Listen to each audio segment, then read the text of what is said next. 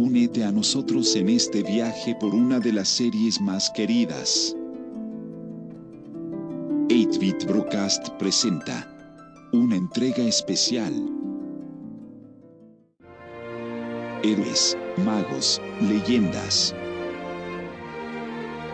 castillos, bosques y cuevas. Chocobos, romances y aventuras, criaturas celestiales, amigos inseparables, villanos inolvidables y más. Sean bienvenidos a Final Fantasy Retrospective.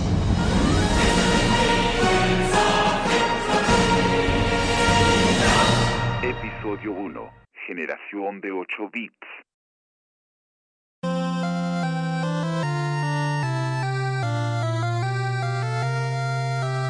Hola amigos, bienvenidos a 8-Bit Broadcast. En esta edición especial nos dedicaremos a platicar sobre una de las series de RPGs más famosas y que siguen hasta la fecha dando nuevas entregas. Hablamos de Final Fantasy y junto a mí se encuentran dos de nuestros casters que han jugado todos o la mayoría de estos juegos. Yo para empezar soy chino, este, yo voy a ser el anfitrión de esta retrospectiva y junto a mí escogí a las dos otras personas que juegan igual o o, un poquito menos o un poquito más Doros este, para ayudarnos a hablar de este tema. Hola Doros, hola Armando, ¿cómo están? ¿Qué onda, chino? Bien, bien. Bien, bien. Contentos de estar aquí en esta retrospectiva. Oh, yo, yo la verdad súper emocionado desde, desde que nos dijiste que, que tenías la idea de hacer esta retrospectiva. Yo fui el primero que te dijo que le entraba, entonces pues aquí ya listo. Ok, si no se han dado cuenta, yo, eh, si nos han seguido ya desde buen rato, el único que no hace expreso soy yo. este es este mi proyectito del Final Fantasy. Espero que les guste esta primera entrega y si sigue funcionando, este probablemente voy a hacer otras entregas de otras sagas clásicas de videojuegos. Pero este sería la primera parte de 5 en donde nos vamos a dedicar a hablar de todos los Final Fantasies. En este caso he decidido separarlos por generación este, en este caso vamos a hablar de la primera generación, que es la de Nintendo, aunque en realidad sería la tercera generación de videojuegos. Entonces, ahorita ya, este, muchachos, este, si gustan, este, platicar más o menos qué tantos juegos han jugado y cuáles tienen, no sé si quieran empezar tú, Doros, por favor. Eh, bueno, pues también, como seguramente los que siguen el podcast de manera regular se han dado cuenta, no es ningún secreto, ¿verdad? Este, Final Fantasy es mi, franquicia favorita de videojuegos. Eh, curiosamente yo empecé tarde con la franquicia, yo empecé como la gran mayoría de, los de mi generación, del 83, eh, con el 7.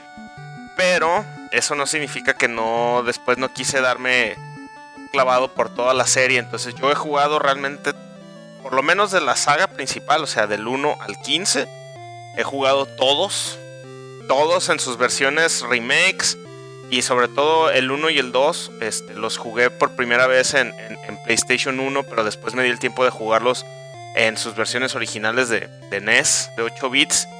Eh, también he jugado casi todos los spin-offs, o sea, he jugado el 10-2, he jugado todos los juegos de, de, de, la serie de Final Fantasy VII, me aventé la trilogía de Final Fantasy XIII. Entonces, bueno, pues creo que para, para efectos de esta retrospectiva que queremos hacer, sí, sí, sí me puedo defender. o sea, sí sé de qué estoy hablando. ¿Y tú, Armando, qué nos cuentas sobre tus experiencias con esta saga de videojuegos? Fíjate que yo ya lo había explicado en un podcast anterior, pero yo llegué a Final Fantasy bien chistoso porque yo renté el juego, se me hizo interesante, ¿no?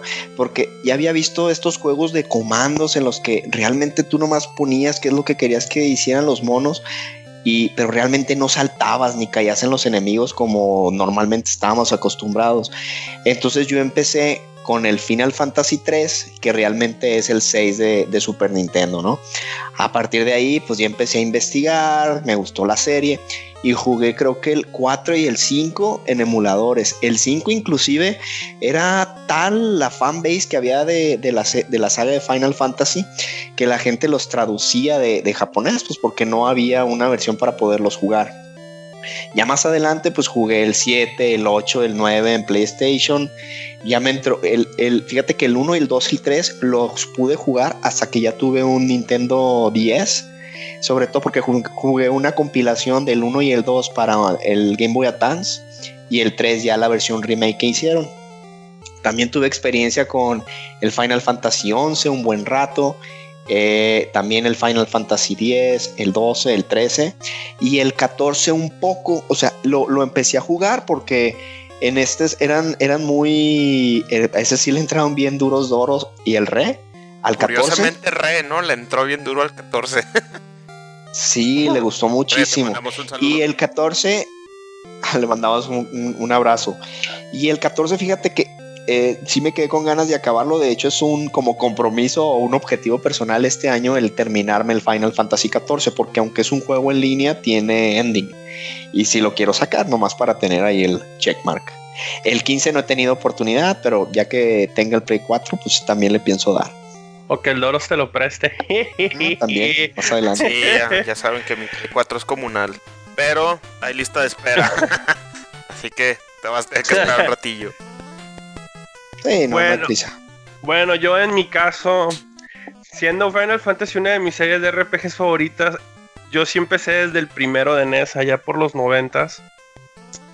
Pero yo descubrí el Final Fantasy después de haber descubierto otra saga de RPGs que se llama Dragon Quest.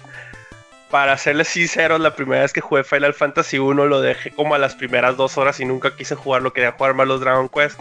En mi, eh, yo lo sé así, ¡ah!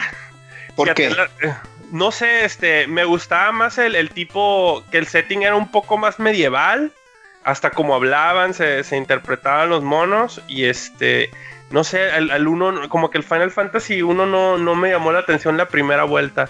Ya hasta un par de años después, como dos años después, ya le volví a dar una segunda oportunidad al, al 1 de NES. Y este. Y de ahí ya descubrí el, el 3, que es el 6 ahora. Y este, el 4, los, jugué- todos los jugué en Super.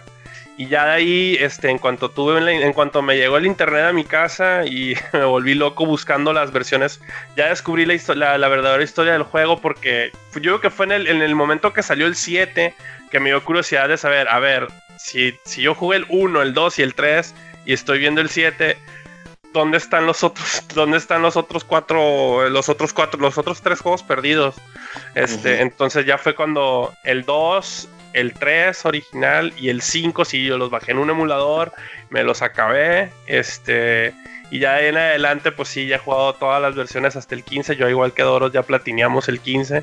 El único que no he jugado es el 14 porque la verdad ya, después de jugar el 11 ya dije yo, ahí estuvo, ya no Vale. quiero ver Nomás no paréntesis, chino.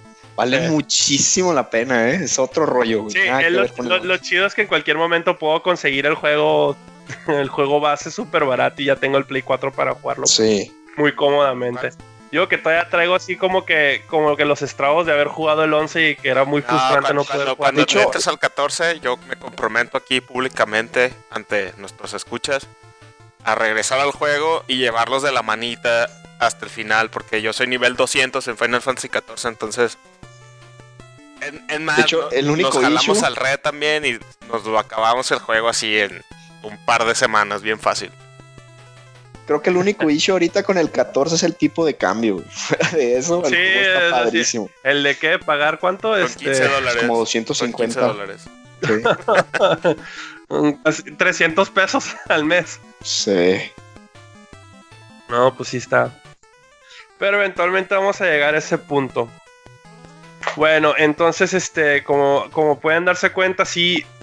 De hecho, la, el, el 20% de mi, de mi librería de videojuegos empiezan con Final Fantasy algo.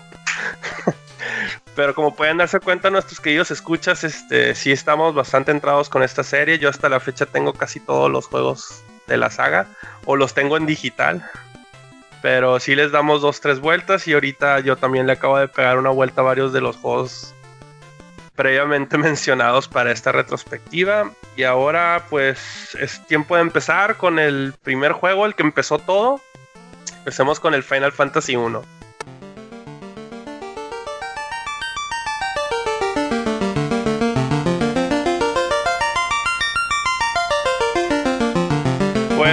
Entonces, Final Fantasy, o mejor conocido como Final Fantasy 1 ahora, fue lanzado en 1987 para el Nintendo Family Computer en Japón por Square Company y en 1990 para el Nintendo Entertainment System ya acá en América. Después de que varios de sus jueguitos no fueron exitosos de, de parte de Square, el presidente, director y productor Hironobu Sakaguchi declaró que su próximo juego iba a ser un RPG de fantasía y quería que la abreviación del nombre fuera FF y de ahí surgió Final Fantasy. Eh, en algún momento existió la leyenda de que el Final en el nombre se suponía que era el último juego por los tiempos difíciles que sufría la compañía, ya que sus juegos no eran tan exitosos, solo algunos tenían este moderado éxito y que, y, que, y que esa era la razón de por qué le puso Final Fantasy. Aunque la realidad él lo único que quería era un juego con la abreviación FF cualquier cosa hubiera, hubiera sido, hubiera servido en ese momento. Él, él, tenía pensado ponerle Fighting Fantasy, pero ese nombre ya está usado por un juego de mesa. Entonces, ahorita pasaremos un poco a lo que es su historia. Este, la historia del juego habla que en un mundo con tres continentes y los poderes elementales de este mundo están gobernados por cristales o en ese tiempo eran esferas, cada uno es representado por un elemento, tierra, fuego, agua y viento, y la historia es que los elementos están desapareciendo y el sabio Lucan profetizó que en un tiempo de oscuridad cuatro guerreros de la luz vendrán a traer el balance a los elementos. Y aquí es en donde el momento donde el jugador empieza seleccionando de seis clases, cuatro de ellas este, y dando de nombre a cada uno de sus personajes. En este caso, los personajes este, eran creados por ti, no tenían personalidad, eran cuatro, eran cuatro avatares. Este, y empieza tu aventura en la entrada del reino de Corneria, donde el rey este, los identifica como los cuatro guerreros de la luz y les pide que rescaten a su hija del caballero de Cornelia Garland. Después del reino de Cornelia, eh, después de, derrotarlo, los guerreros de la luz viajan alrededor del mundo restaurando el poder de los cristales, derrotando a los cuatro demonios elementales. Este, pues primero quisiera hablar este, un poco sobre sus, sobre sus, ¿cómo se llama? Experiencias, muchachos, este, con este juego. Este, ya ahorita dimos, tocamos un poquito de cómo empezaron con la saga, pero ahorita quisiera centrarme un poco. ¿Cuándo fue, ¿Cuándo fue que se dieron cuenta de este juego? Este, ¿Qué versión jugaron? Y este, pues empecemos contigo, Doros, por favor. Muy bien, Chinito. Este, oye, qué curioso esa, esa leyenda de, que supuestamente se llama Final Fantasy porque era el último juego. Vaya, era, se supone que era el último juego para el que Square tenía dinero, ¿no? Y que, el que, los iba a salvar. Es una, es una leyenda que, que bueno que lo mencionas porque realmente mucha, mucha gente cree que, que ese es el origen del nombre, ya se hizo así casi casi canon. Pero no, aquí ya, ya nos estás dando la, verdadera razón de, la, de por qué se llama así, ¿no? Final Fantasy 1, yo, yo, lo, yo lo descubrí, fíjate, después de haberme aventado del 7 hasta el 12, fue cuando yo decidí en un quest personal, dije, voy a jugar todos los Final Fantasies main desde el 1 hasta los que alcance en mi lapso de vida. después, de acabar cuál, Doros? Después de acabar el 12. ¿El 12? Ajá. Entonces dije, o sea, yo empecé con 7, todavía hay 6 atrás que no he jugado. Por ahí del 2000, Final Fantasy 12, si mal no recuerdo, salió en el 2006. Eh, empezaba el, el, el comercio online y había una página mexicana, ya ni recuerdo el nombre, ya no existe, que era como un tipo Play Asia, pero de México. Y vendía juegos por internet. Em, era cuando empezaba ese rollo de, de, la venta de cosas por internet. Entonces, en ese entonces, Square acababa de sacar dos compilaciones de PlayStation 1. Una era Final Fantasy Origins, la otra era Final Fantasy Anthology. Final Fantasy Origins era un solo disco que venía con Final Fantasy 1 y Final Fantasy 2 y era la primera vez en América que estaba disponible una versión oficial en inglés de Final Fantasy 2. Eh, no eran eran remakes, no eran las versiones originales de PlayStation, de perdón, de Nintendo de 8 bits. Eran actualizados los gráficos a una especie de gráficos parecidos a los de Final Fantasy 4 de Super Nintendo pero no, no con tanta calidad. O sea, a pesar de que eran gráficos de 16 bits, todavía tenían así como que el, de, el ADN de, 8.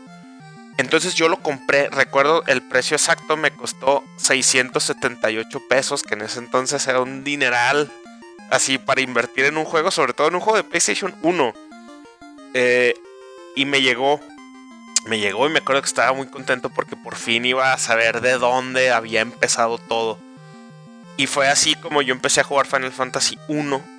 Lo curioso de esta versión de Final Fantasy 1 es que fuera del upgrade gráfico, y la corrección de un bug que seguramente ahorita, ahorita se va a mencionar en, las peleas del juego. Este, el juego se juega igualito a la versión de NES. Es la misma dificultad, son las mismas mecánicas. Es igual de unforgiving el juego en cuestión de que no puedes salvar donde sea, no, no puedes salvar en los dungeons. Eh, las magias, nomás puedes tener tres por cada nivel. Y no tienes MP, o sea, no, es la versión que yo sé que tú jugaste, Armando, que es la de, la de Game Boy Advance, que ya estaba más modernizada con MP y cosas así. No, esta era la versión de NES con grafiquitos un poquito mejores y un bug arreglado en, la, en las peleas que era, era que cuando si, un mono atacaba y, se moría el villano y el siguiente personaje atacaba al mismo mono, se le atacaba al aire.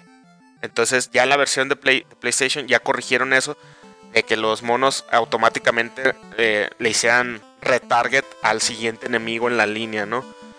Entonces, así fue como yo, yo jugué por primera vez Final Fantasy 1. Eh, y me acuerdo que desde entonces, o sea, cuando lo puse por primera vez, dije, desde el principio esta serie tenía algo especial. O sea, empieza con el, con el tema del preludio, que es el, el Crystal Theme, como le quieran llamar. Entonces ya desde ahí como que te daba la, la impresión de que desde un principio eh, Square quería hacer algo muy especial con, con esta serie, porque ya después jugándolo en su versión original de 8 bits, el soundtrack pues era algo no muy común, ¿no? O sea, yo creo que yo nunca jugué Dragon Quest chino, pero en, cuestión de, música en, juegos de 8 bits, si acaso los Mario se le pudieran comparar en cuestión de, calidad musical, ¿no? Y esta era una historia de fantasía, entonces la música siempre va muy de la mano con este tipo de historias. Entonces, yo creo que para cuando salió en el ochenta y tantos, en el 90 aquí en América, ya las personas que lo jugaron así eh, cuando recién salió, yo creo que desde que lo pusieron por primera vez y empieza el juego con ese con ese arpegio de, del Crystal Team, ya estaban, ya se habían dado cuenta pues de que habían empezado un juego bastante especial y algo que, eh, eh, era más bien una experiencia pues. Sí, claro. Este, tú Armando, tú, tú también empezaste con el de Play 1, ¿no? No con el de Game Boy. Yo, ah, de hecho, empecé con el de Nintendo, güey. Pero haz de ah, cuenta de que, haz de cuenta, como seguías ya cuando me entró como, ah, mira, está esta onda que son los RPGs, qué padre, después del Final Fantasy VI.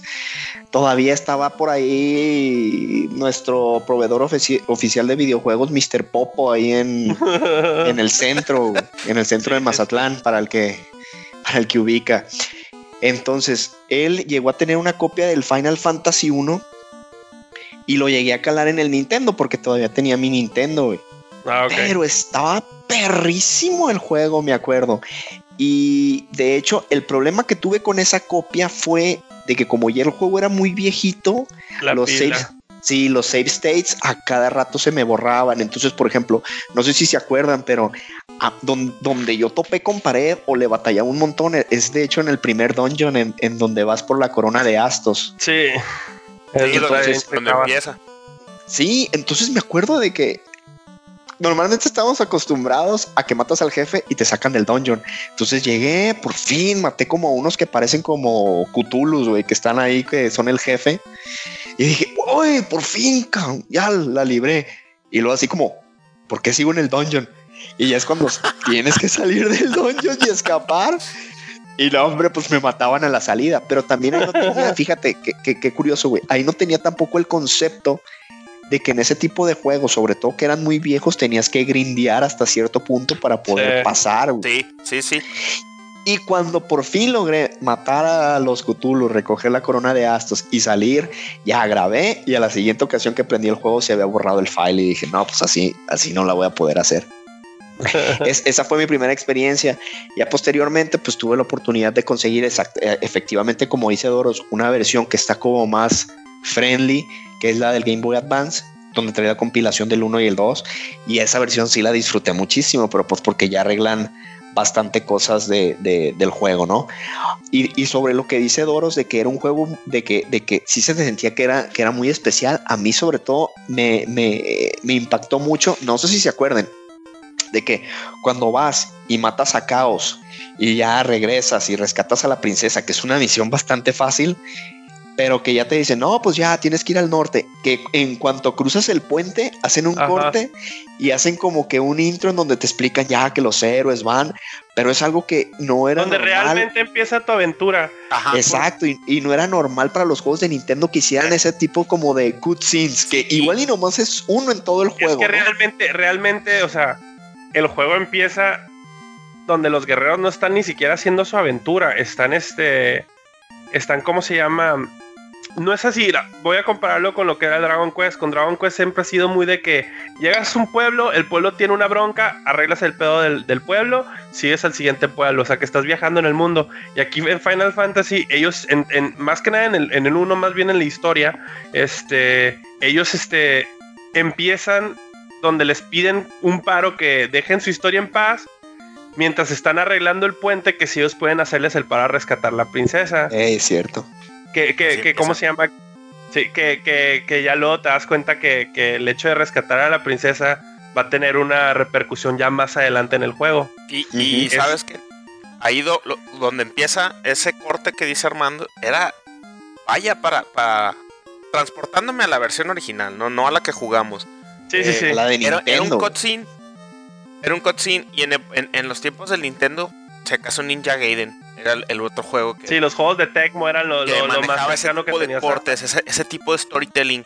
Y eso se debe en gran parte a que, a que Sakaguchi, el director, cuando lo comisionaron para hacer Final Fantasy, él dijo, y lo ha dicho en entrevistas, eh, yo no soy bueno haciendo juegos, yo soy bueno contando historias. Entonces, él, él lo dirigió el primero. Entonces, pues desde ahí se veía la mano, pues, de... de- ahora sí que de- del padre de, de la serie de Final Fantasy, que él decía, este es mi bebé y yo voy a hacer... Les voy a contar una historia a- hasta donde la tecnología de 8 bits me dé. Y curiosamente, esa escena, que es cuando cruzan y se ve así el castillo al fondo, empieza una canción que eventualmente se convirtió ya en el tema de la franquicia. O sea, Sí. que es el, el- el Final Fantasy theme. O sea, yo creo que Square, Squaresoft en ese entonces, pues jamás iba a imaginar que iba a tener tantísimo éxito.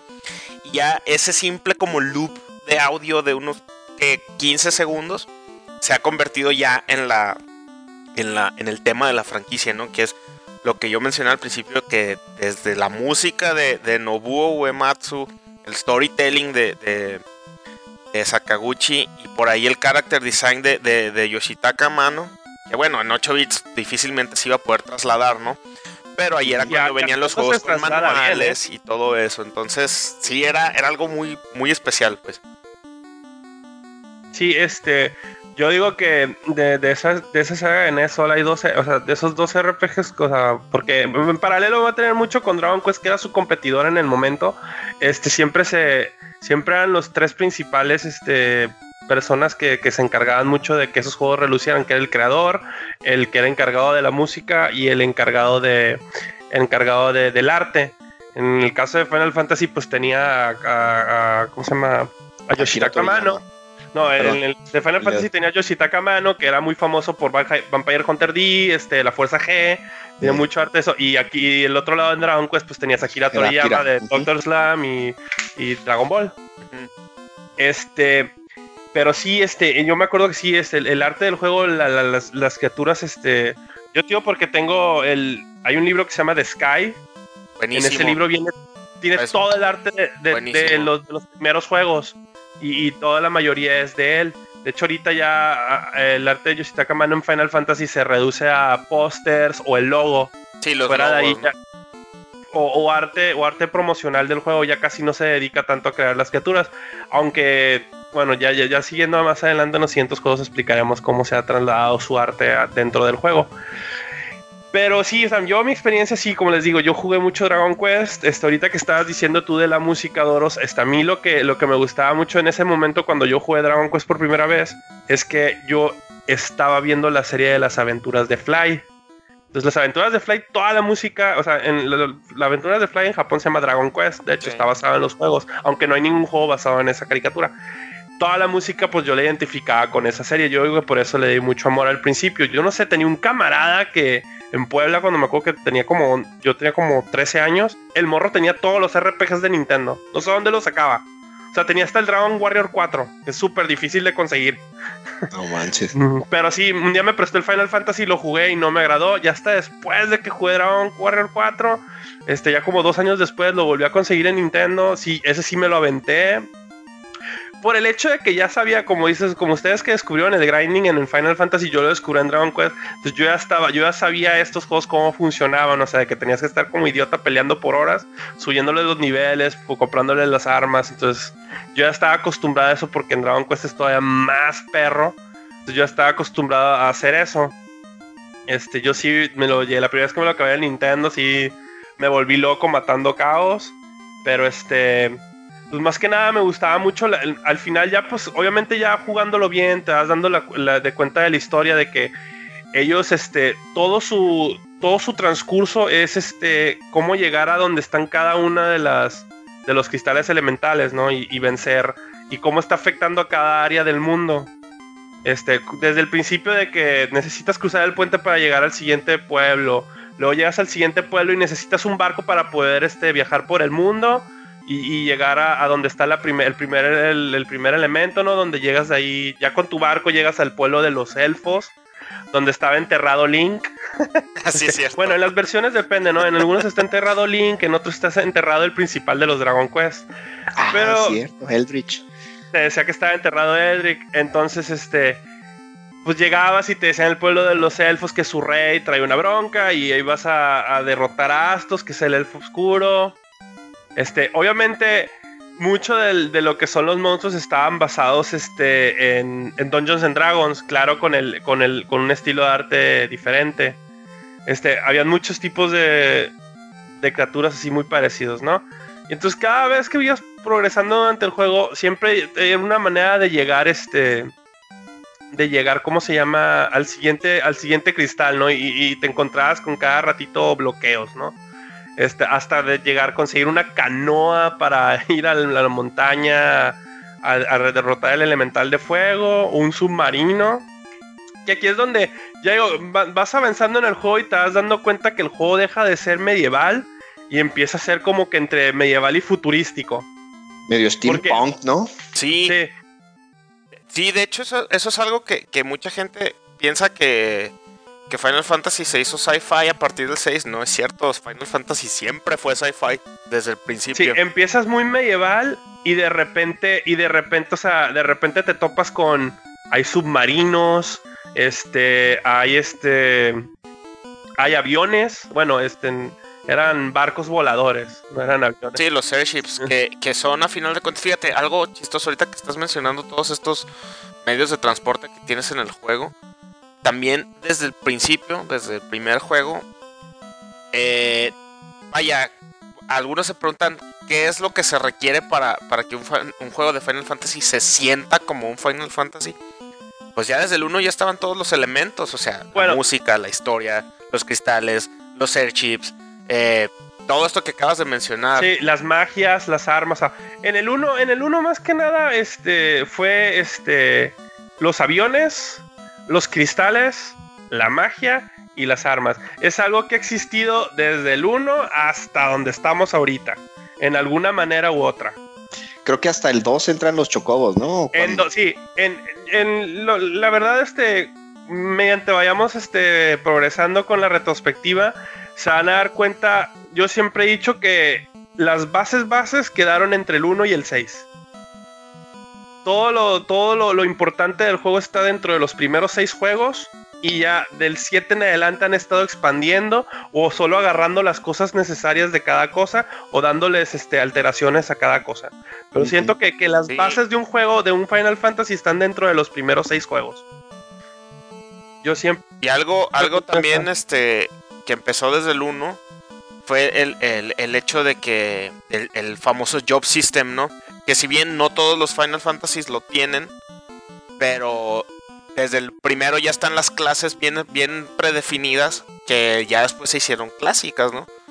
De, por lo menos las cuatro básicas, así, el, el, el, el Warrior, seis. que en ese entonces se llamaba Fighter.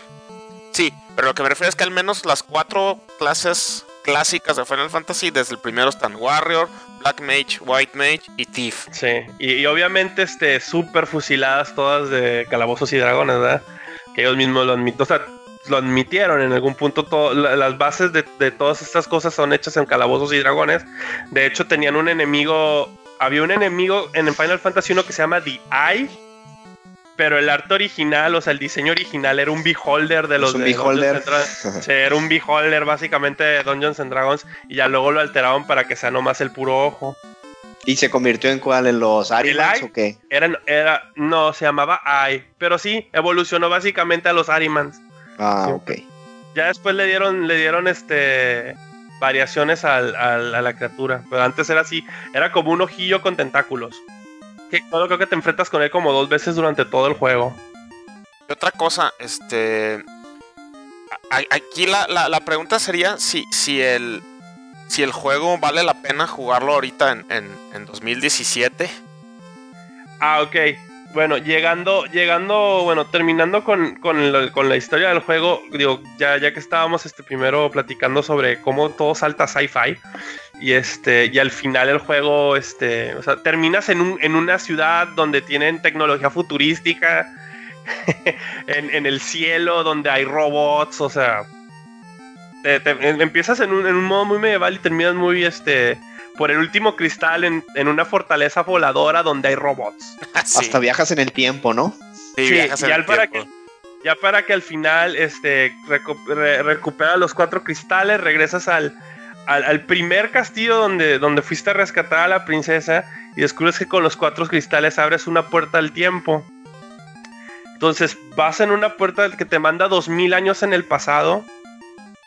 Vuelves a derrotar a los cuatro, a los cuatro, a los cuatro elementales y te encuentras al final con que es el, el primer caballero que derrotaste este, absorbió toda la fuerza y se convirtió en caos. Y lo que hizo fue hacer un, eh, un ciclo infinito donde él va a estar reviviendo y, y de reviviendo, reviviendo, reviviendo y va a repetirse los hechos infinitamente. Entonces lo curado es cuando los héroes pues obviamente derrotan a Garland ya en su forma de caos y, este, y destruyen el loop. Lo que se me hace bien curado del final es que ya que derrotas al último enemigo, tú ya no exististe. Todo lo que hiciste ya no existió porque rompiste la cadena en el pasado. Sí, Por lo Y, y de hecho, se supone como que llegan al primer pueblo Ajá, y nadie sabe que salvaron al mundo, ¿no? Pues Ajá, porque exacto. los hechos nunca sucedieron. sí. Eso sí se me hizo bien perrón. Termina con la misma gráfica del principio de la introducción, donde nomás te explican que ellos regresan y nadie supo qué onda. ajá. Pero pues tú sabes que rompaste el ciclo de 2000 años. ¿Sabes qué detalle también me gustó mucho? Que es súper sencillo el juego, pero cuando lo, lo, lo, lo logras en el juego es como un como milestone. Es cuando por fin haces el upgrade de las clases a las clases avanzadas. Sí. Que, que es un sistema, si te pones a pensarlo ahorita, súper sencillo, súper arcaico, que ahorita cualquiera diría, no hombre, pues qué flojera, nomás subes una clase y ya. Pero en ese momento era así, ah, ya por fin mi... Sí, mi- no. El, el- el- héroe se convertía en el caballero, donde ya puede usar magias curativas y ya Eh. bajaba más, aguantaba más trancazos. Si podías aguantar todo el juego contra él, la peor clase que era el ladrón, El TIF. se te convertía en la, clase más poderosa de todo el juego, que era el ninja. O sea, de nuevo, medieval y terminas con un ninja.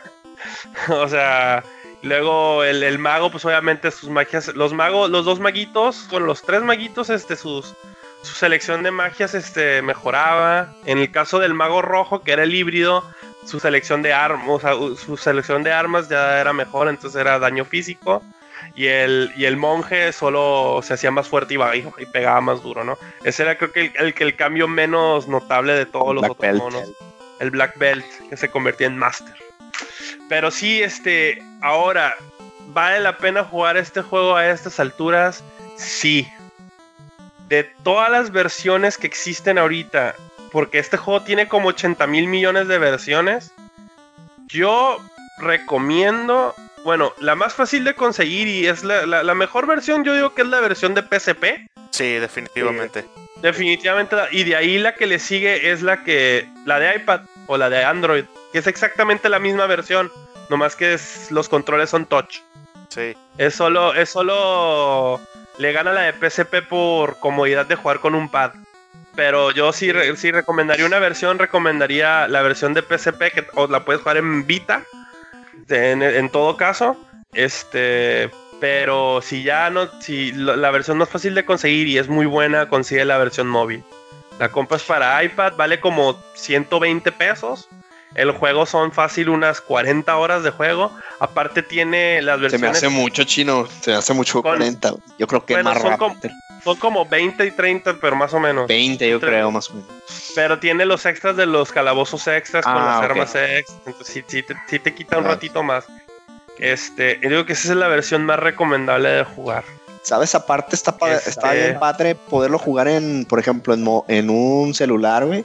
Porque es un Sí. RPG que no te requiere como estar muy al pendiente de lo que está pasando. Porque normalmente va a ser o vas a estar grindeando o de repente ya prestar atención porque te vas a meter Ah, en no. un dungeon. Aparte, lo mejor de las versiones nuevas, ya puedes guardar donde quieras.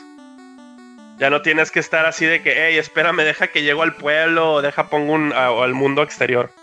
No, ya- Sí, puedes guardar donde seas y traen autobarrel y cosas Traen así para que solo disfrutes pues ya, la... ya le arreglaron cosas.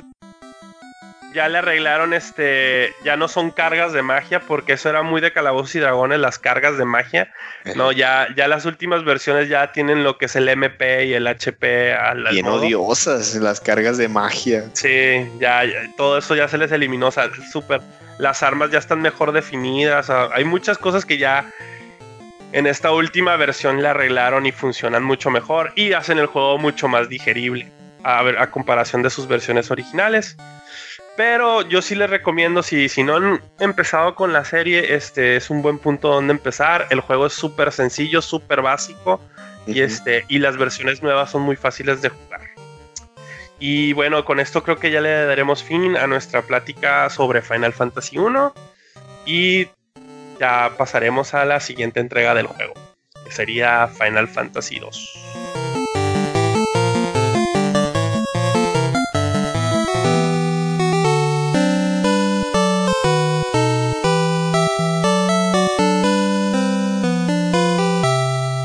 Bueno, una vez ya terminado con el 1, este, ahora seguimos con una de las entregas, este, pues no es la favorita de varios. y, de, la mayoría de los fans, por lo general siempre vas a ver esta, esta versión en los últimos lugares.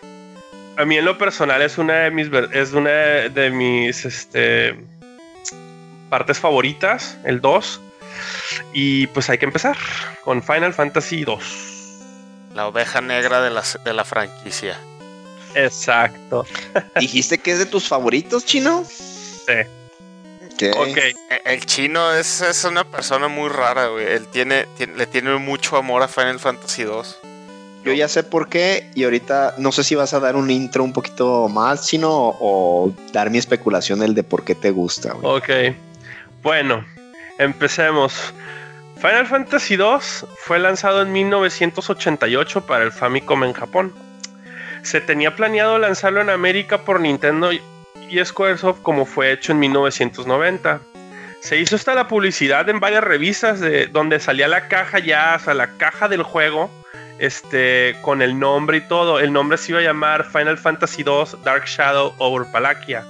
Hasta hubo prototipo del juego, pero luego por dificultades de traducción y programar todo, y el hecho de que el Super Nintendo ya estaba en ese momento ahí, o sea, para empezar, Final Fantasy 1 salió tres años después de que originalmente salió, y este juego iba a salir todavía más tarde, ¿no? O sea, iba a salir ya por el 92, 93, ya en, la, en las últimas pataditas del, Nintendo original.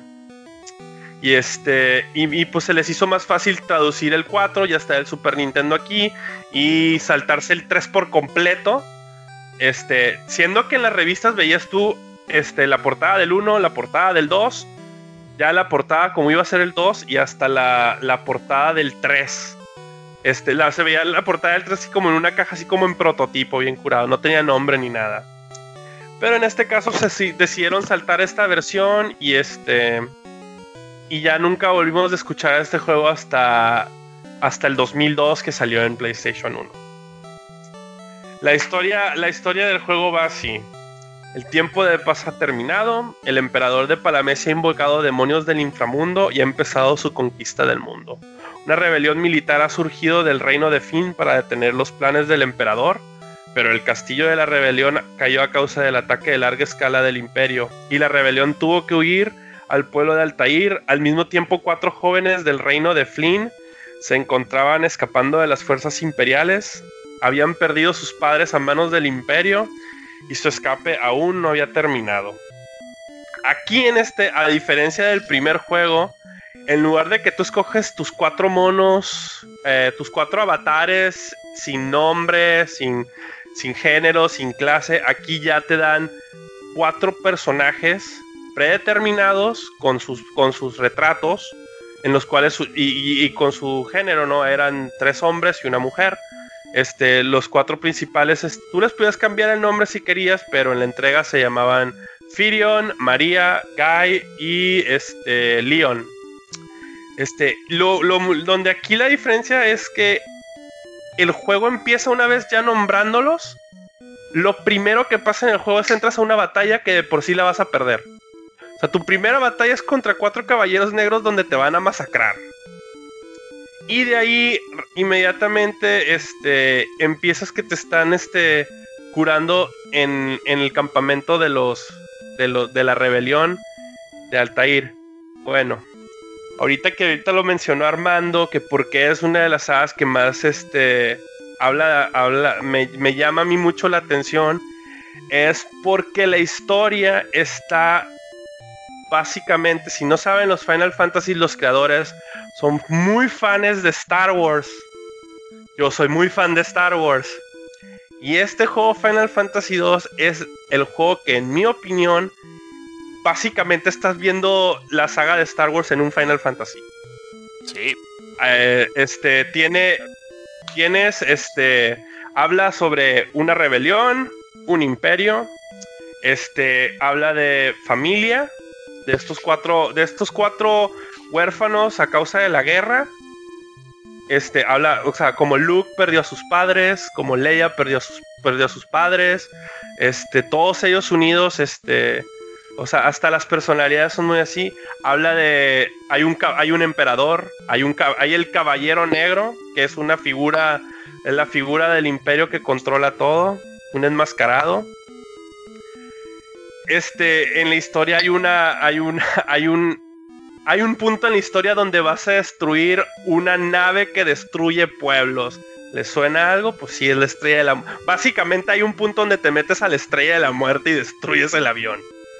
O sea, este juego a mí, a mí resonó machín conmigo porque dije yo, esto es Star Wars, no más que de otra manera. Y siempre le, he tenido mucho cariño a este juego por lo mismo. Ahora, vamos a hablar, ahora vamos a hablar de por qué eh, las experiencias de este juego y por qué la mayor razón de que a mucha raza no le gusta este juego. Este, si quieres empezamos a, contigo, Doros. Espero que ya te has tomado tu buen Haterade. no, mira, este, si, si, bien es cierto que Final Fantasy 2 es el que menos me gusta de todos los, los Final Fantasies, sí puedo apreciarlo por lo que intentó. Eh, vaya, fue algo que se hizo ya también como un staple de la serie, el hecho de que no tiene nada que ver con el predecesor.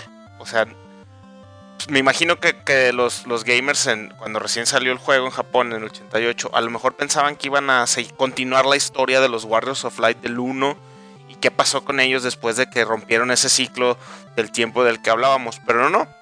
Es un cast totalmente diferente, un mundo totalmente diferente, no tiene nada que ver. Sin embargo, el juego se escucha y se ve como el predecesor. Entonces, eh, puedo apreciarlo por eso, ¿no? O sea, y, porque es un juego más oscuro. En efecto, o sea, que, otro? Son pocos los juegos que lo primero que ves es que te maten a tus héroes. O sea, bien lo dijiste, el, juego empieza, es una pelea, no la puedes ganar, te matan y a partir de ahí empieza la historia. Y la historia es muy oscura, es, es un... Es un imperio que quiere destruir a todos, no, no, no se... vaya, no lo dudan ni por un segundo en destruir a quien se les ponga en medio. Vaya, hasta hay un NPC en uno de los pueblos que si hablas con él te mata. Entonces, es, sí, no, es- el, el juego todo pone en contra tuya, así básicamente. el juego. Y, y- y era era la evolución, ¿no? Desde ahí ya empezaba la evolución de Final Fantasy a historias más maduras, a historias más envolventes para el jugador. Ahora, ¿por qué es el, el- el juego que seguramente la gran mayoría de los fans no nos gusta o no nos gusta tanto? Es porque este juego eliminó el sistema tradicional de, experiencia para hacer level Bueno, up de tus personajes. Para, para ser sinceros, el sistema tradicional se puede decir, aunque realmente no por el hecho de que en los videojuegos no hayan tantos juegos de RPGs. Entonces yo creo que por el hecho de que el uno termina de una manera que, que pudieron ellos empezar de cero y crear otra cosa, pues también decidieron experimentar, ¿no? Obviamente el experimento no funcionó y este y regresaron a, a la versión original en las siguientes entregas. Sí, Pero ya, Y, Si y Final Fantasy siempre, siempre, fue una, siempre ha sido una serie que experimenta con cada iteración, ¿no? Pero aquí fue así de que quitamos los, quitamos lo- los experience points, tus monos no hacen level up, sino que mientras más usen una habilidad, más proeficientes se hacen en esa habilidad. Si usas mucho una espada, te haces más fuerte y te haces más hábil con espadas. Si usas mucha magia, te vamos dando más MPs para que puedas usar magias más poderosas. Eh, y ese era el sistema. O sea, si, si vaya, ni siquiera te, te aumentaban eh, los hit points o el HP si, si no te pegaban. Entonces, si por decir, eras muy bueno para jugar el juego o el, el pasaba que alguno de tus personajes de la party nunca lo atacaban los enemigos, pues ese mono nunca subía de HP. Porque para que subiera el HP funcionaba de la misma manera. O sea, le tenían que pegar y dejarte casi muriéndote. Para que al final de la batalla el bonus se fuera que te daban así HP más 30 permanente. Por poner un número. Entonces eso lo, hacía un sistema muy difícil y muy tedioso para, para, para jugarlo de la manera en la que los desarrolladores lo pensaron. Porque también se prestó para hacer trampa. Entonces Sí. tú podías atacar a tus propios personajes y dejarlos casi muriéndose. Y desde que empezaba el juego ya podías hacerte un, un tanque caminando con 9000 HP, ¿no?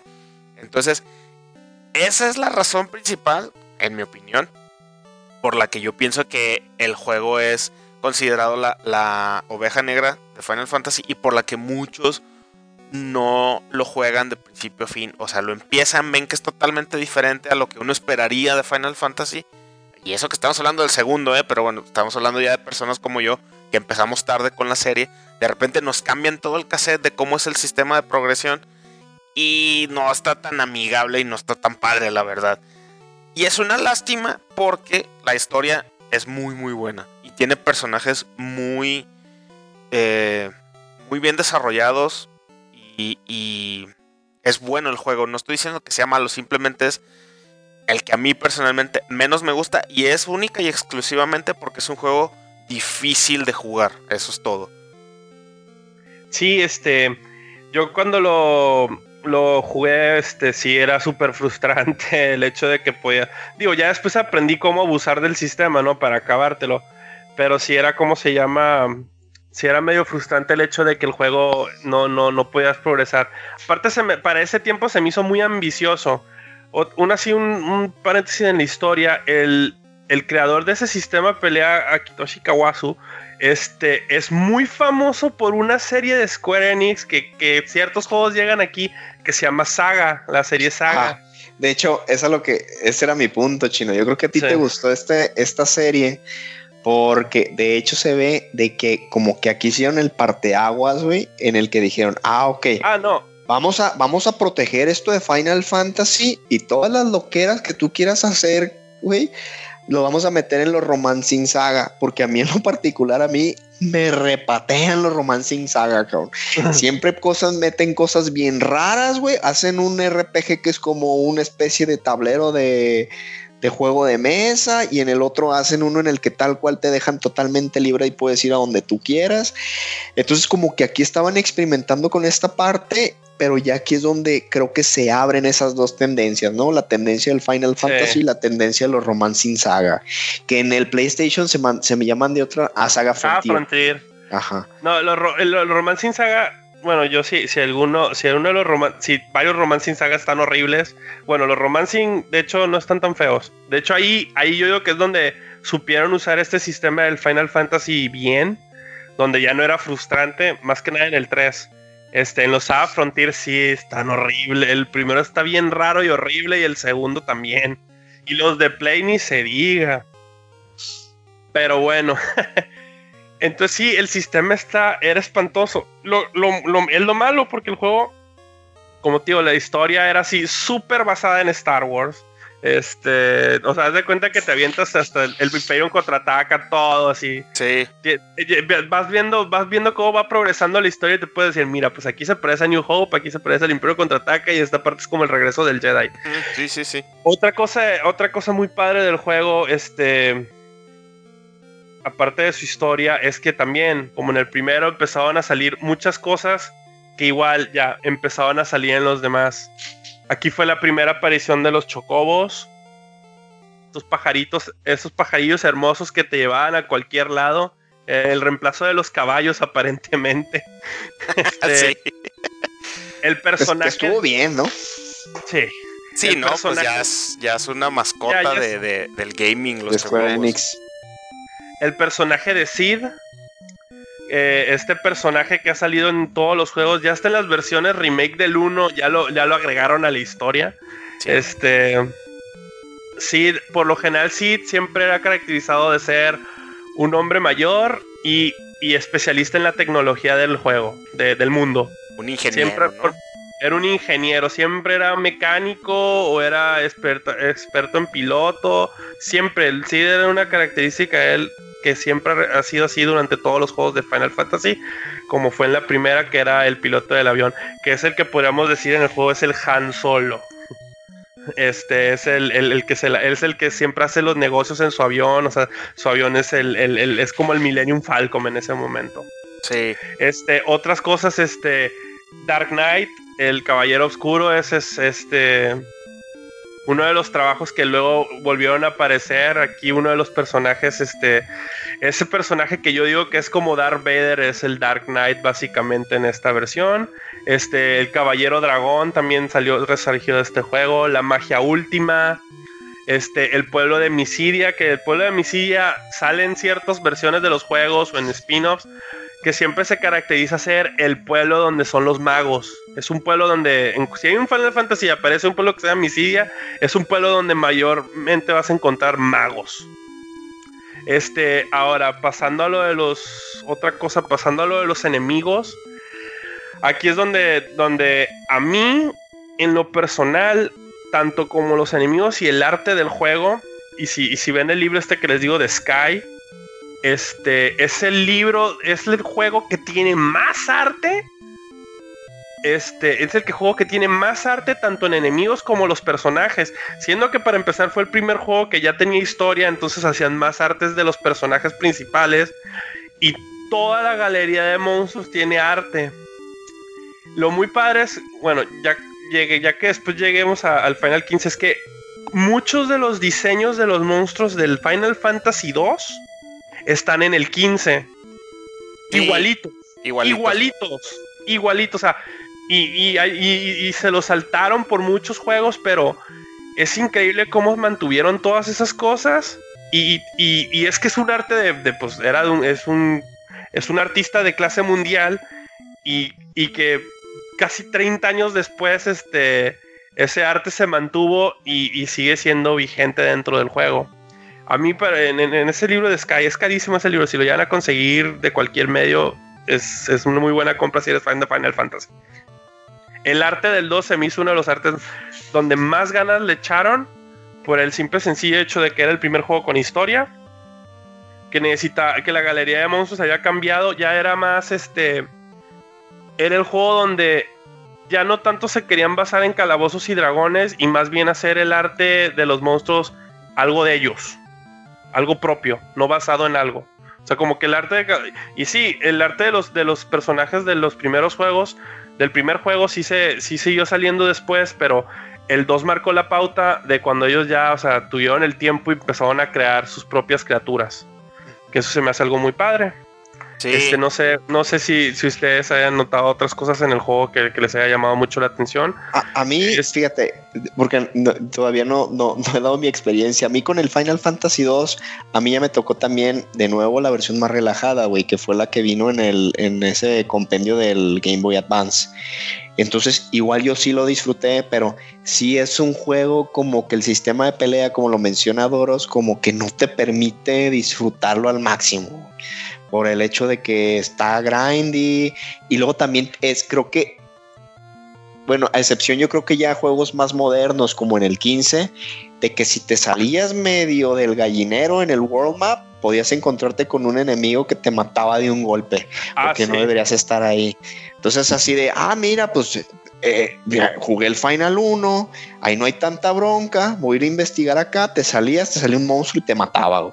Entonces ahí también es como que decías, ¿qué onda? Como que sí hubo cambios medio radicales. Sí, en, en el 1 me acuerdo, en el 1 te ponía como límites, Ajá. por lo tanto te ponían ese límite los monstruos donde eras, o sea, hasta que hicieras algo en la historia, podrías saltarte a donde ya los monstruos eran más poderosos, pero el 1 me acuerdo que te ponía límites y te protegía de eso.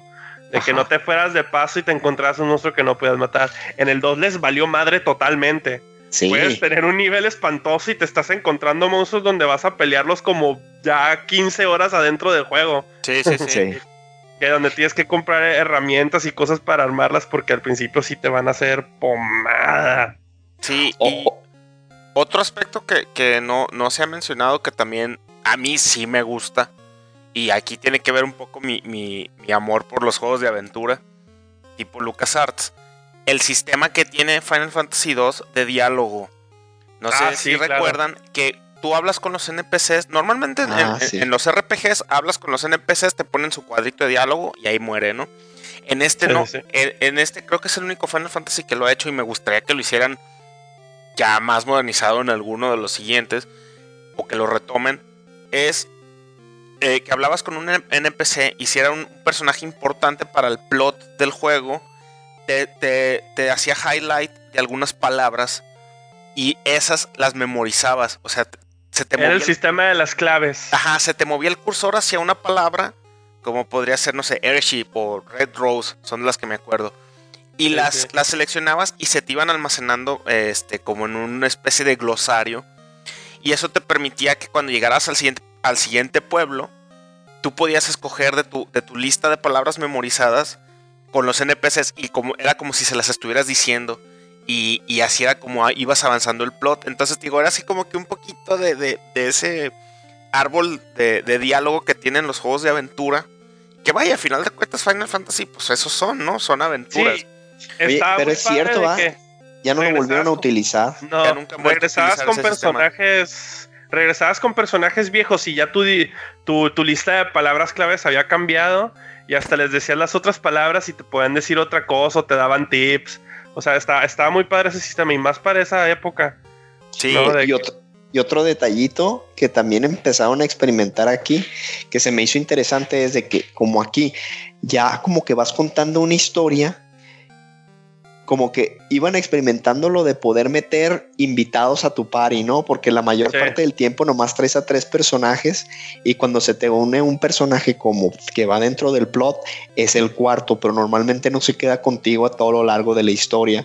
Entonces tienes en este juego un montón de invitados que son como el cuarto personaje, manteniendo a los otros tres como de base. Eso también se me hacía padre. sí, Sí, o sea, para, para nomás para los raza que nos está escuchando el juego, como dijimos, empieza con cuatro huérfanos. Tienen una pelea, pierden y solo, y solo reapareces con tres de ellos. El, el, cuatro, el cuarto ya durante vas avanzando la historia descubres qué le pasó.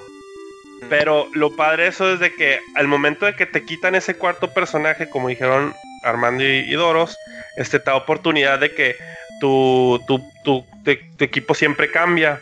O sea, tienes los personajes del el mago blanco, el dragón, eh, eh, el, el monje que vive en el pueblo de hielo, la pirata, el príncipe, o sea, vas cambiando, mediante la historia avanzando, vas cambiando de personajes que te van acompañando durante tu aventura, lo cual sí estaba, estaba muy padre. Este, luego partes como cuando llegabas al Coliseo y este, y llegabas a salvar a la princesa, hay un punto donde tienes que salvar a una princesa en un Coliseo y está ahí y es cuando ves por primera vez al el emperador, que es el villano del juego. Que ahorita, haciendo un paréntesis, estaba jugando este Final Fantasy Brave Exvius. Y hay un punto donde llegas a un coliseo y hay un emperador y dice: El que gane el coliseo se llevará una princesa. Y así todos. Ey, pero no tenemos princesas aquí. o sea, en la, historia ni siquiera hayan raptado ninguna princesa, pero el vato. Y lo curado es que estás en el Coliseo y te hacen pelear contra un Behemoth igualito que en el Final Fantasy 2, pero lo curado es que el emperador dice: el que gane se lleva una princesa y voltean todos y aquí no hay princesas. es como que se le fue la onda. Oye, y también ahorita, ahorita que mencionas al emperador, al emperador, es de los de los de los villanos más como dark del juego, ¿no? Porque es de los que sí, es, de los valía gorro y mataba todo. Sí, y aparte es como del, del creo que es el único Final Fantasy donde sí hablan hablan, como hablan como de abrir las puertas del infierno y no sé qué, como que tiene un tema bien pesado, sí, ¿no? O sea, al principio él mismo te dice que, que su, su, militar es básicamente hecha de demonios que él invocó del infierno. Sí, es, es, como muy dark la historia en ese aspecto. Creo que tampoco no lo llegaron a volver a implementar en ningún otro. Sí. Es que para empezar, este Final Fantasy, al igual como hicieron tantos cambios, tampoco usaron el tema de los cristales. O sea, ya ves que los cristales es un clásico de Final Fantasy. En esta segunda versión decidieron saltarse la opción de los cristales. Aquí se fueron directito a la historia de los, de los, de los, ¿cómo se llama? De, los villanos contra la rebelión. Como les digo, pues. Entonces, esa, esa parte decidieron dejarlo. Porque en el primero sí, la razón de los cuales los monstruos están apareciendo es por la falta de los cristales. Y aquí no, aquí el villano los trajo al, al mundo para, para dominar la, a la tierra. Bueno, la tierra o el mundo. Y ahora sí que, que because reasons, ah, nomás porque quiere. Sí, porque quiere dominar mundial, ajá. Porque quiero y puedo, voy a dominar, voy a invocar demonios, voy a dominar todo el mundo y ser el rey del mundo. Y, fíjate qué curioso, ahorita con toda esta plática que hemos tenido del 2, hemos tocado absolutamente todo lo que, lo que conforma un Final Fantasy, ¿no? Y sin embargo, Volvemos a, lo que abrió esta discusión. Este es el, el, Black Sheep de la serie. Sí. Por el puro sistema raro que, decidieron usar de pelea. Si este juego hubiera tenido otro sistema de, combate, hubiera sido otro rollo este juego. Sí. Este juego hubiera sido otro rollo si hubieran decidido. Si hubieran decidido cada persona. Que eso lo, que eso lo volvieron a retomar en unas. en dos entregas después. En el 4 pero bueno, ya llegaremos a ese punto cuando lleguemos. Este, pero sí, este, como les digo, la verdad ahorita opciones para jugar este juego igual, la versión mejor versión es la de PSP, el juego ya está rebalanceado, ya no está tan difícil, este, si te lo puedes acabar. Este, el, el juego ya, ya, ya, ya, ya te deja ser poderoso y yo sí recomendaría una versión, este, jueguen esa.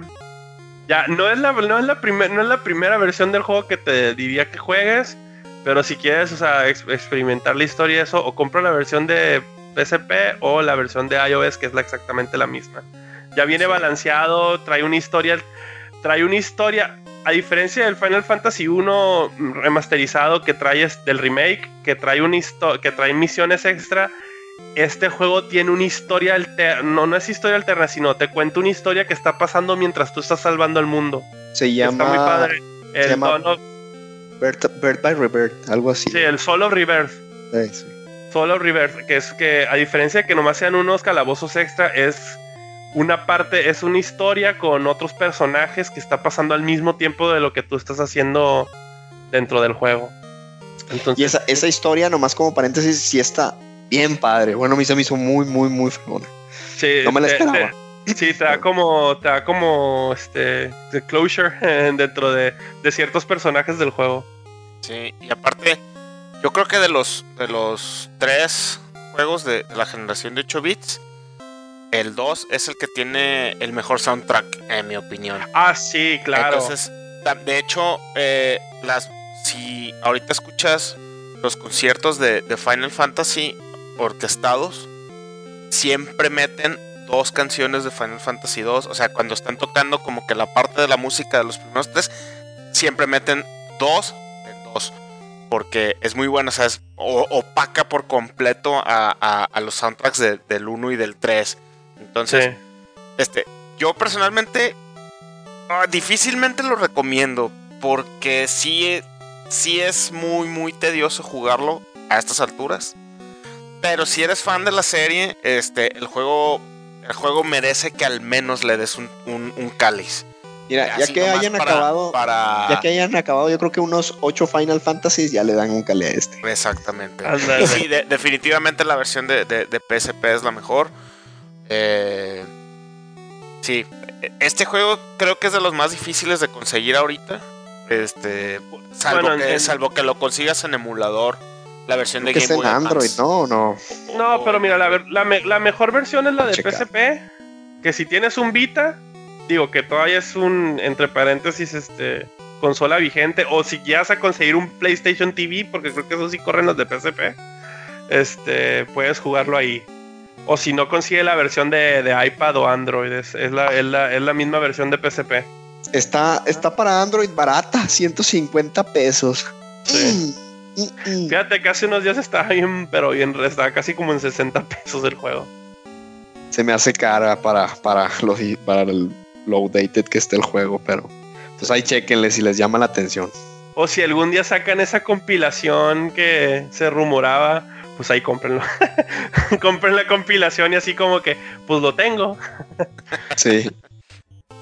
Bueno, eh, con esto creo que ya le vamos a dar este fin al tema de Final Fantasy 2. Este.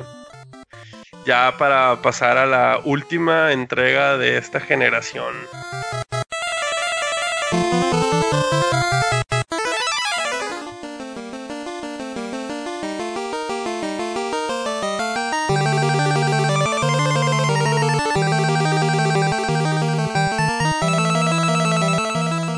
Ya para terminar este, nuestra retrospectiva, nuestra primera parte de esta retrospectiva de Final Fantasy, nos vamos a ir a la última entrega de la consola de Nintendo que se llama Final Fantasy 3. Pues Final Fantasy 3 fue lanzado en abril de 1990, o sea, para que se den cuenta, el 1 en Estados cuando cuando nosotros estábamos recibiendo el primer juego en, en, en Estados en América o en inglés, este, Japón ya iba en el tercero, o sea, ya habían pasado dos juegos. Este, pues fue para el Nintendo Famicom, marcando la última entrega para esta consola, y no veríamos una versión en inglés hasta el 2016, o sea, sí, 16 años después fue cuando la mayoría de las personas pudo jugarlo. Este, que por fin aparecería en Nintendo DS en el 2006. Este, la historia este, se centra en, este, en esta edición en cuatro huérfanos este, nombrados por el jugador. Aquí fue un regreso al, al- a lo original, donde eran este, cuatro avatares sin, sin nombre, tú, tú le determinabas cómo se iban a llamar. Y estos cuatro huérfanos eran llamados por, por el cristal, eh, pidiéndoles que regresen al mundo el balance y dándoles poderes en forma de los ahora ya clásicos trabajos o el job system, para que puedan realizar esta misión. Y la historia comienza así. Este Gulgan profetizó que el terremoto sería solo el principio. Grandes temblores enterraban los cristales, la luz de nuestro mundo, solo para, solo para engendrar monstruos de la tierra. Solo son mensajeros de lo que viene, inimaginable, ominoso y lleno de tristeza. Pero la esperanza no se ha perdido aún. Cuatro almas serán bendecidas por la luz y así empezará. Entonces en este momento, ya, ya como lo mencionamos, en el primero empiezas en la puerta del castillo del rey, en el segundo empiezas perdiendo. Aquí este, los cuatro huérfanos empiezan este, cayendo en un precipicio, en una cueva. Este, dentro de esta cueva este, se van buscando la salida y se topan con el cristal, con el primer cristal. En este caso era el cristal del viento. Y el cristal del viento les, este, les da la misión de salvar el, de salvar la tierra, de traer el balance y buscar los demás cristales. Y aquí, en este momento, es donde el cristal les da sus primeros trabajos, que son los trabajos con los que empiezas el Final Fantasy 1.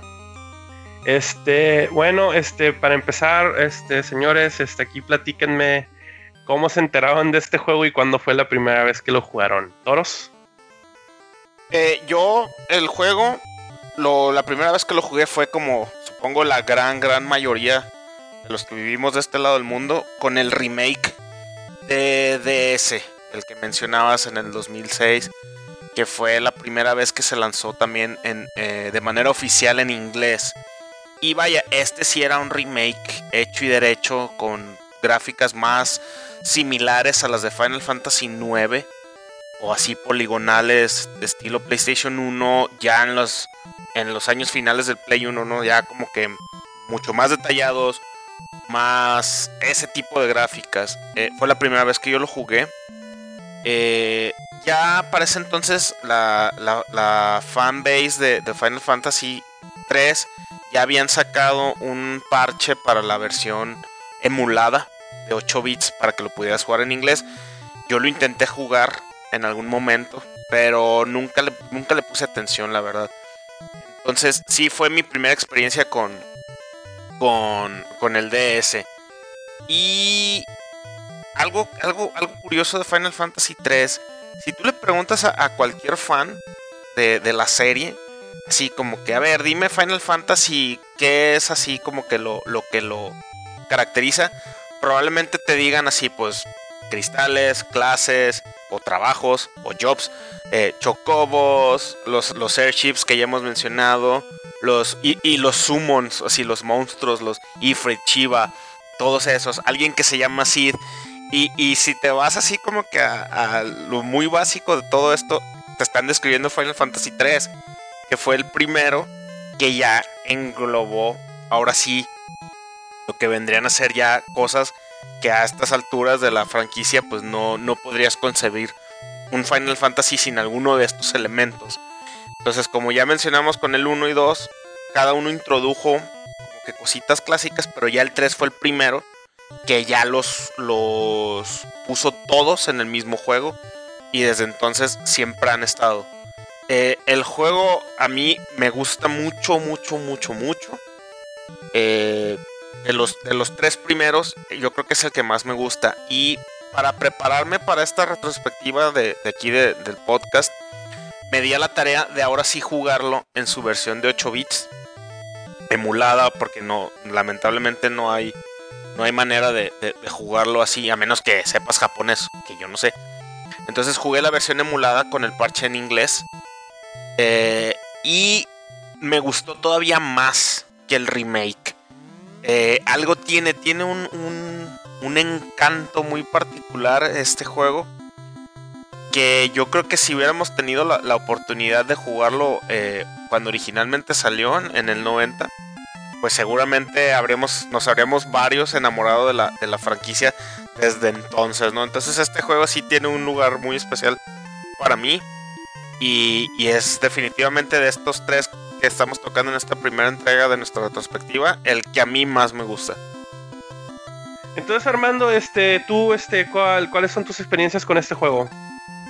De hecho, mi, experiencia con este juego es muy chistosa porque a mí me tocó ver, de hecho, verte a ti jugar, güey, cuando, cuando estábamos en el ciber porque ahí me acuerdo que lo estabas jugando, güey, y yo lo vi y dije, ¿qué es esta cosa espantosa? Y ya me dijiste, no, es que es el, Final Fantasy 3 con el parche traducido y no sé qué.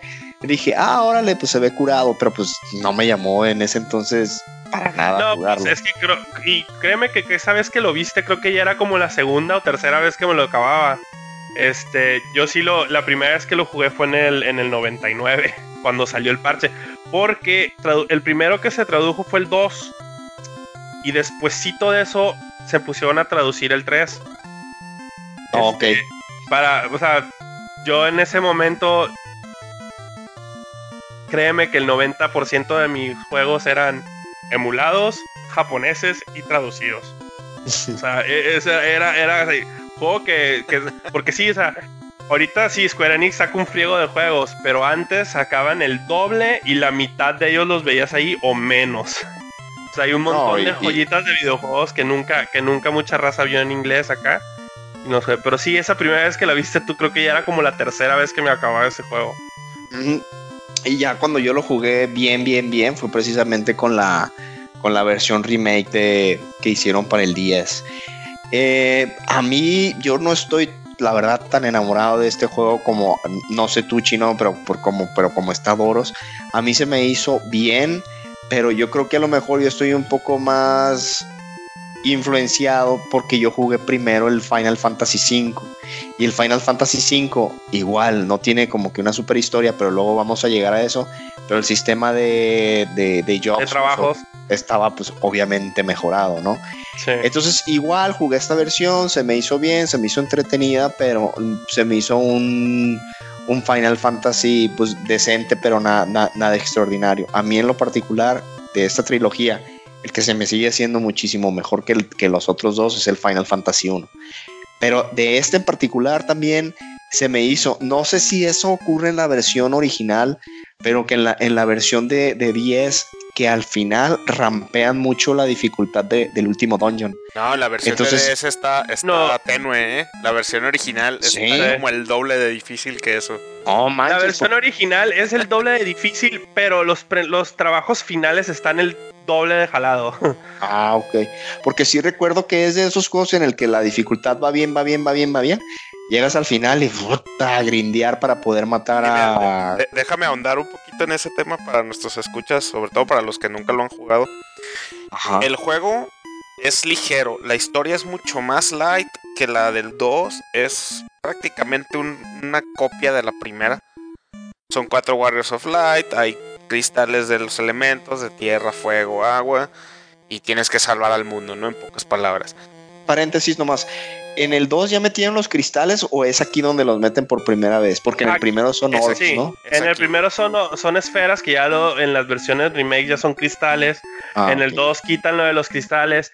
En el 3 quieren traer de vuelta lo que son las orbs o los cristales. Y, y es, es que es todo, ¿no? O sea, vuelves a empezar con los cuatro monos, sin nombre, sin nada. Este, los cristales son los que te dan. Ahora aquí los cristales otra vez vuelven a tomar, este, bueno, dirigen cómo se funciona el mundo. Y aquí están los trabajos. Pero aquí los trabajos este, no son como el que escoges con ese te quedas. Aquí ya podías cambiar de trabajos mientras más trabajos librabas. Y aquí no hay versiones mejoradas de ningún trabajo. Cada trabajo tenía sus pros y sus contras. Habían variaciones. Este, salvo, salvo unos que otros trabajos sí tenían su versión mejorada, que era como los magos Sí, que tenían sus versiones de mago. Pero, por ejemplo, el fighter seguía bajando hacia una cosa totalmente distinta al caballero, que en el 1 era la progresión natural. O. Pero también, o sea, cosas como el. Bueno, el Dark Knight no existía en sí en la versión original. Ya en los remakes te dicen que es Dark Knight. Porque en la versión original se llamaba Magic Knight. Pero estaba totalmente basado en el, en el Dark Knight del 2. Igual el dragón. El dragón, el, el personaje que sale en el 2, este ya era un trabajo en el 3. sí. Oye, El caballero dragón, el, mándeme. pero de- déjame retomar el punto que quería hacer, Sí, sí, sí, sí. porque se me fueron por la tangente bien duro. Lo, lo que, contestándole a Armando su pregunta o lo, su queja, el juego va muy light, te deja experimentar mucho con, con, el, con los jobs, con todos estos jobs que acabas de mencionar. Y los dungeons son fáciles, te la vas llevando tranquila, pero si llegas al último dungeon, al último último, y es ahí cuando como que agarra lo unforgiving del 1 y del 2 y lo sube a 11. Porque el, el- el último dungeon no te deja salvar, te avientas una serie de boss fights como de 6 seguidas, así una tras otra, una tras otra, una tras otra. Y como no puedes gu- guardar entre las peleas, si llegas al último, que ya es el último boss fight del juego, y te mata, vas para atrás, papá. Y las últimas 2-3 horas que, que hiciste, eh, pues vuélvelas a hacer. Entonces, sí es, yo, es un puntito ahí negativo del juego. Que ya en la versión de DS, como te digo, Armando, está bien ligerita, ¿eh? O sea, está igual de, de difícil, pero Ah, comparada que- con la original, no, hombre. Yo hice, me sacó canas verdes ahora que lo jugué. Ahí te va, en su ahí te versión va de 8 porque bits. está ligerito. Ahí te va porque está ligerito. En la versión original, Para empezar la versión de DS, como, como esto es, el- está ligerito y no tanto porque así fue por diseño, es por limitaciones técnicas. En la versión original podías tener hasta 8 enemigos en pantalla. En la versión de DS a lo mucho tienes 3 o 1. o uno así bien grande, este, eh, por limitaciones de, de que el DS no podía tener tantas criaturas dentro de la pantalla y la versión de Nintendo pues no, nomás son, son figuritas pues. Son sprites. Son imágenes, son sprites estáticos. Entonces el, el- también podían aparecer así de a dos enemigos y de ocho enemigos y en el de, de- donde en la versión de DS nomás tienen aparecer tres. Sí. Por eso también, o sea, en lugar de recibir este ocho ataques, en el otro pues recibías tres o uno y en el otro tres bien poderosos. Por eso está más difícil el de Nintendo. Pero No, y, y- y también le tienes que echar coco a las Ah, clases claro. que llevas a la última pelea, porque también recuerdo de que llegaba con eh, Cloud of Darkness. Sí, esa sí se llama la, la Sí, sí, última sí. de tres, ¿verdad? Sí. sí, Y sí. tiene el, el rayo ese fotómico que te aniquila toda la party si no te cubres o no te proteges de manera correcta. Y era así de, ¿qué está pasando? ¿Por qué el RAM de dificultad? Pero sí tiene también ese ataque que pues está bien poderoso, ¿no? Del- Desgraciada- desgraciadamente yo en el DDS nunca supe que tanto bajaba porque ya los monos los llevaba exageradamente levelopeados. No lo dejabas atacar. No, sí me pegaba el rayo, pero así de que, ah, me bajas 1500, yo me curo 2000. Así, o sea, ya no me hacía nada. Y, y El Cloud tres- of Darkness, este, e- es, yo creo que de los de los jefes finales más cheap de, de- de la Sí. serie, así, porque también en, en este juego como que empezaron con esa semi-tradición de algunos juegos, de que el mono que tú crees que es el malo, no es el malo. Hay uno más Sí. malo que él, nomás por el hecho de que hay, de que tiene que haber uno más malo que él. Cloud of Darkness fue el primero y, y es súper cheap su pelea. Y ahorita que estamos grabando en el Día Internacional de la Mujer, Claudio Darnes fue el primer antagonista femenino. Ah, es cierto. O al menos fue, fue, o al menos fue creado como imagen femenina. Sí. Sí. Este, lo, este, sí, o sea, el, el- el juego en el de Nintendo sí, o sea, tío, la, la dificultad está más alta por eso, pero el de Nintendo sí, los trabajos, al final, o sea, al, al final, lo que me di cuenta de la versión, a diferencia de la versión de DS, es que al final, si querías pasarlo bien fácil, o sea, al final agarrabas dos, dos sabios, que eran la versión más poderosa de todos los magos combinados, y los ninjas, que eran la versión de los guerreros más, más poderosa combinada. Ya no necesitabas más que en la EDS podías tener variados porque los monos este, tenían sus estaban mejor balanceados y, y el equipamiento estaba más adecuado a cada mono. Este, pero sí, la, tanto, la, tanto la historia, la historia es súper básica. O sea, sí le meten, sí, sí le meten este, ciertas variaciones. Aquí para empezar es el primer Final Fantasy con dos mundos distintos. Bueno, hasta un tercero podrías decir que existe.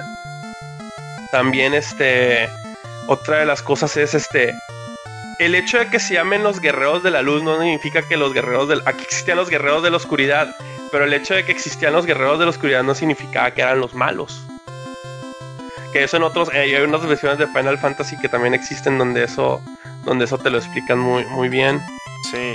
este Son un balance, ¿no? es un balance. El, el villano realmente no es este. No es ni la luz ni la oscuridad, sino el, el- el- el desbalance que existía en cada uno.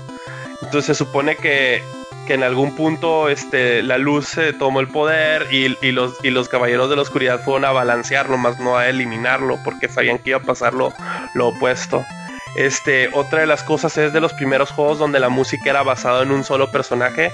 No en los principales, sino había una, había una canción basada en un personaje de la historia. Luego habían... Aquí también se, se introdujeron lo- los moguls. Que es- fue la primera aparición de las de las de los moguls, las criaturas esas- estos como ositos de peluche con alitas. sí, este es cierto, también el primero. Sí. Aquí ya empezaban a salir, o sea, aparte de los trabajos clásicos y luego salió Dark Knight, Dragoon sacados del 2, salieron las versiones mejoradas de los trabajos, salió un Geomancer que era tus magias dependían de en qué tipo de terreno estabas, este el músico, el arquero, aquí el ladrón ya robaba. Este no no no solo se llamaba ladrón por ser ladrón. Sí, fue el primer Final Este- Fantasy que introdujo los coma- comandos clásicos como, como sí. De Dragoon, Throw, de Ninja y, y Steel. Eh, Sí, o sea, ya, ya los, ya los monos no solo era pelear y magia, ya tenían sus propias, este, sus propios comandos que era este, brincar, música, o sea, ya tenían ya los efectos, Oye, los, Chino, los sumones. lo- pero los eso de los jobs se lo fusilaron también del Dragon Quest, ¿no? ¿O cuál fue primero? No, pues este, todo, fue el primero fue Calabozos y Dragones. Ajá. Sí, y lo de los trabajos fue Final Fantasy. Dragon Quest, sí. El Dragon Quest 3 ya había hecho lo de que tú podías hacer tus monos, les cambiabas los trabajos y les ponías otros trabajos después.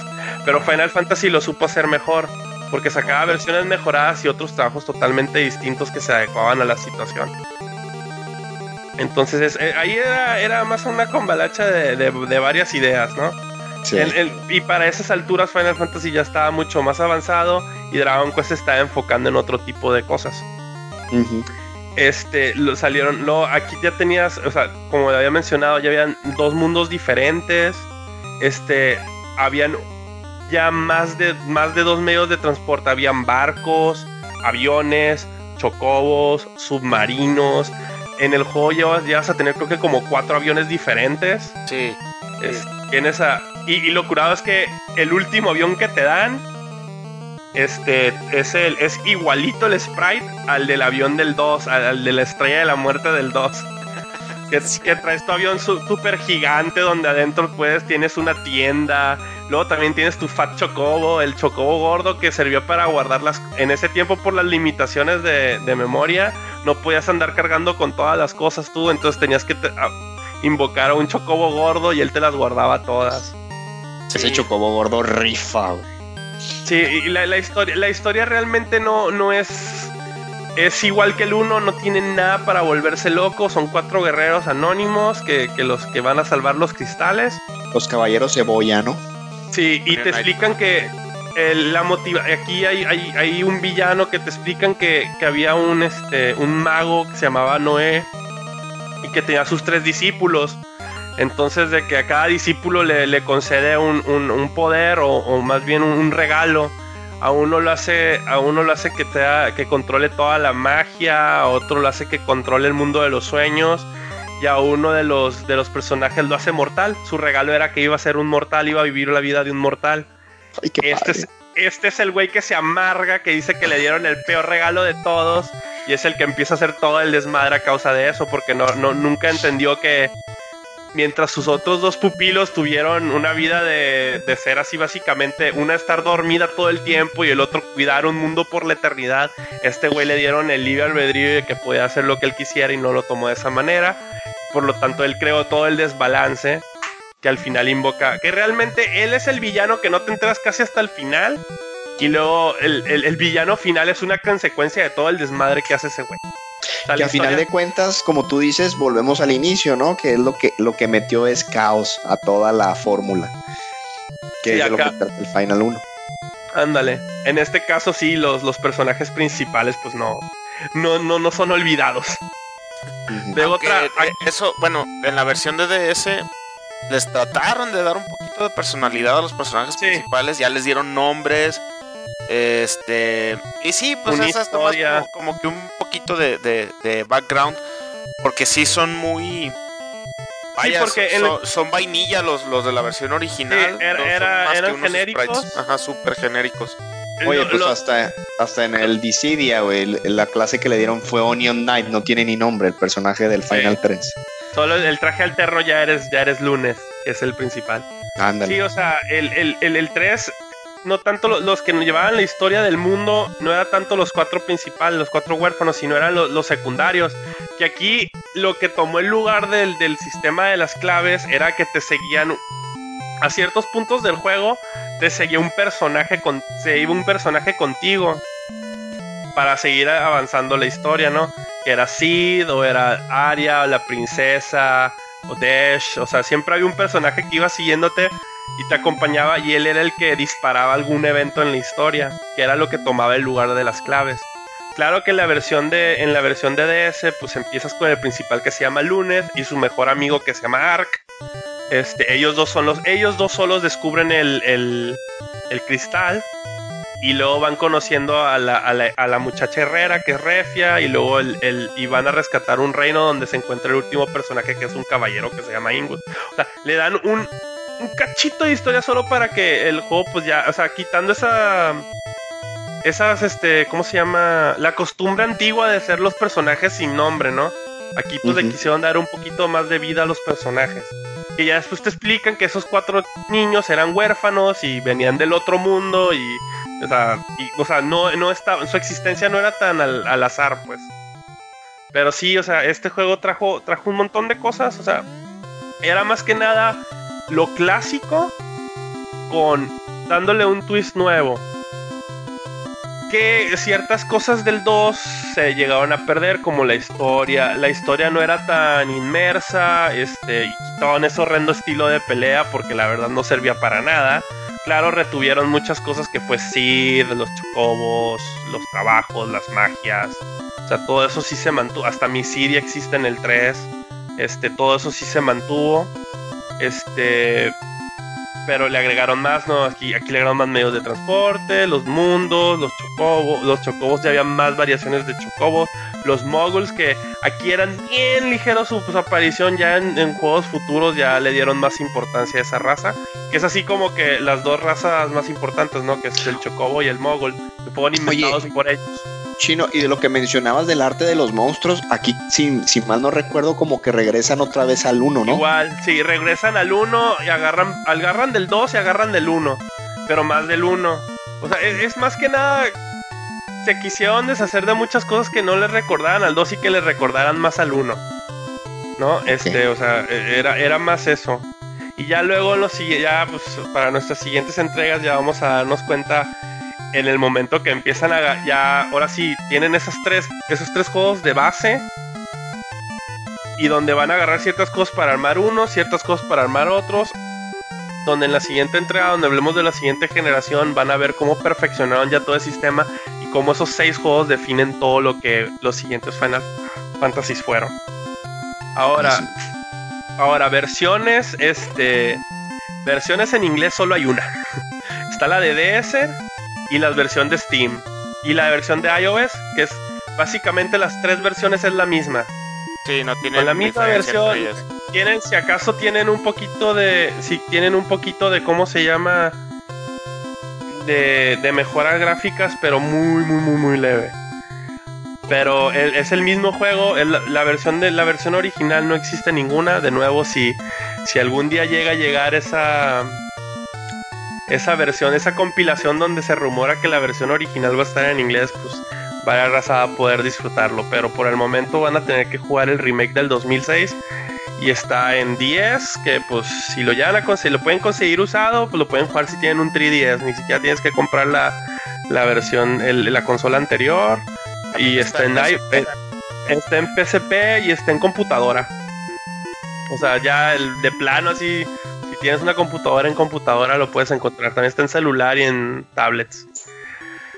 Este, pues esta aquí yo creo que con esto ya terminamos este la retrospectiva de esta primera generación de juegos. Este, no sé qué alguna algunos pensamientos para acabar, señores. Nada, pues este, espero que, que les haya gustado este este clavadote que nos estamos echando a través de todos los juegos principales de, de Final Fantasy. Eh, como siempre, regálenos un like, ayúdenos a compartirlo. Eh, vamos Sí. a seguir echando ganas y ya a partir de las siguientes entregas es cuando ya verdaderamente viene lo bueno. Sí, para nuestra siguiente entrega, pues vamos a empezar a hablar ya de la era 16 bits. Este, donde vamos a hablar del Final Fantasy 4, 5 y mi favorito personalmente, que es el 6. Entonces, este, ya saben, este, regálenos un like, visítenos en Facebook, este, mándenos correos, sugerencias, estamos abiertos a todo. No hay mejor favor que nos puedan hacer que darnos su opinión y darnos likes. Por favor. Este, espero que les haya gustado y nos vemos en nuestra próxima entrega. Muchas gracias a Doros y Armando por ayudarme en este pequeño proyectito. Y con esto les decimos adiós. Digan adiós, muchachos. Hasta luego. Hasta luego, Buenas noches. gracias. Ahí.